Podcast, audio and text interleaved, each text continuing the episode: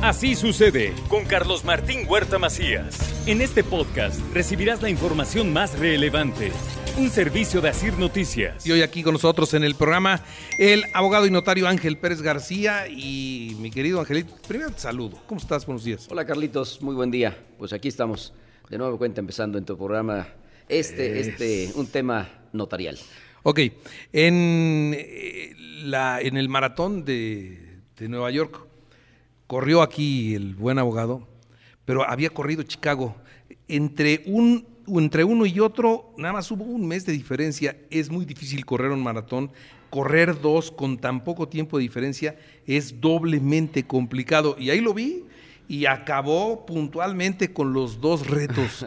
¿Cómo le haces, Angelito? Pues es este, la verdad, yo creo que es una preparación, es una constancia, es una disciplina, es una manera de vivir diferente este, te quiero decir que llegué muy cansado, muy agotado. Sí, efectivamente terminé, no en el tiempo que yo pensaba. Sin embargo, creo que me dediqué más a disfrutarlo, a vivirlo, las porras, el ambiente, increíble. Sí, pero porque además las condiciones del clima eran adversas para los corredores, ¿no? Sí, la prueba la tenemos en muchos que efectivamente estaban eh, eh, ya calambrados, este, desmayándose y no terminaron creo que era un maratón de los más complicados en cuanto al clima.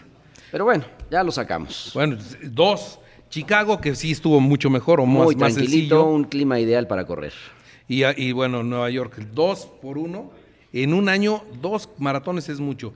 En dos maratones en un mes es, es muchísimo. Pero bueno, pues ahí habla de la buena condición que tiene. Pues ahora, ahora vamos para el siguiente año por dos. Yo espero ya con un espacio suficiente para, ¿Cuál y cuál quieres?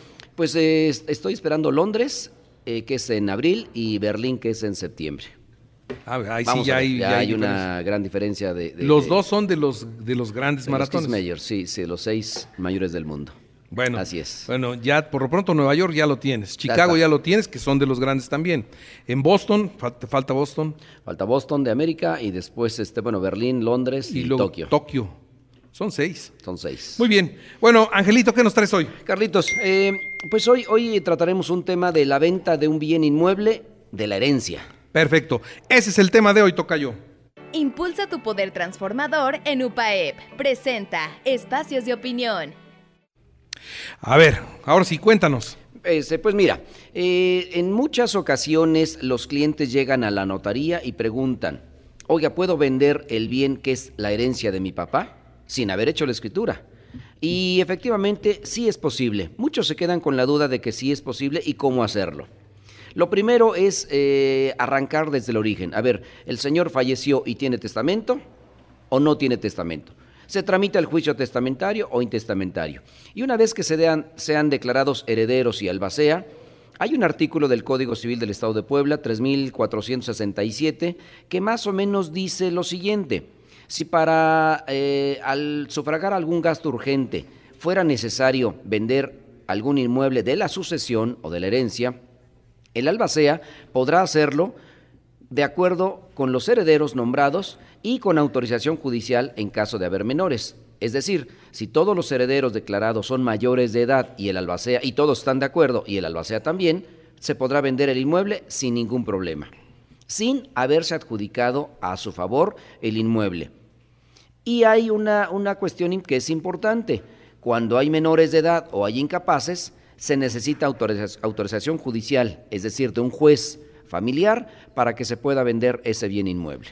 Una vez que se obtenga esa autorización judicial, se dispone del inmueble. Entonces, la respuesta es a la pregunta, ¿se puede vender un inmueble de la asociación? Claro, bajo esos supuestos, que todos los herederos estén de acuerdo y el albacea también y con autorización judicial en caso de existir menores de edad o incapaces también.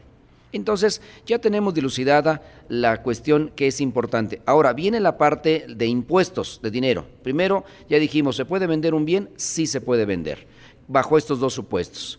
Después viene la, la cuestión de impuestos.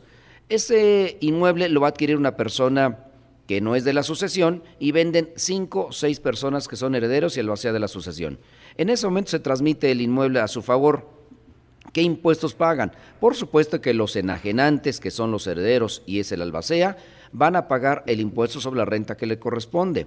Dicen, es un bien que se adquiere por herencia. No, aquí no lo están adquiriendo, aquí lo están vendiendo, están transmitiendo la propiedad. Luego entonces, en ese momento, causa el impuesto sobre la renta por la utilidad, por la ganancia que tienen respecto a lo que está vendiendo de ese inmueble.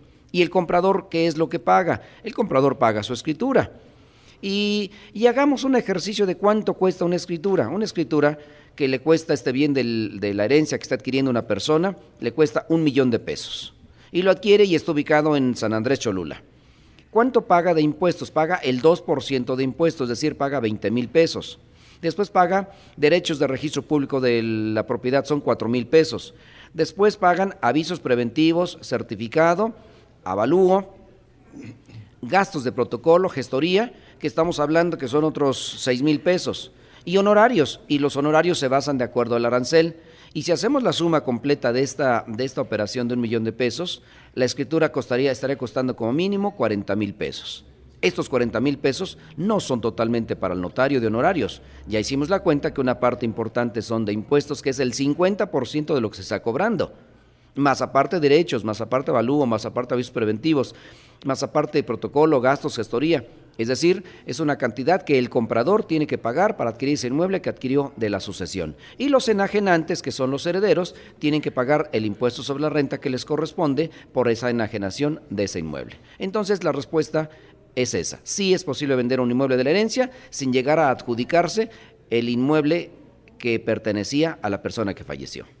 Ese es el tema del día de hoy. Muy bien, pues mi querido abogado, agradecido siempre contigo. Son temas muy sensibles. Mira, te manda saludos Pedrito del Desafuero. Ah, Dice que él, que él, ya quiere hacer también su testamento. Ah, pues con gusto lo recibimos. Sí, no, la verdad es que hay, que hay que hacer el testamento. Y bueno, vamos conociendo diferentes cosas que se presentan cuando hay una herencia o cuando hay un bien. Y bueno, en este caso se puede, sí se puede. Enajenar un inmueble de la sucesión, por supuesto. Muy bien, Angelito. Pues muchas gracias. Con muchísimo gusto para ti y para tu público. Gracias. Así sucede con Carlos Martín Huerta Macías. La información más relevante, ahora en podcast. Sigue disfrutando de iHeartRadio.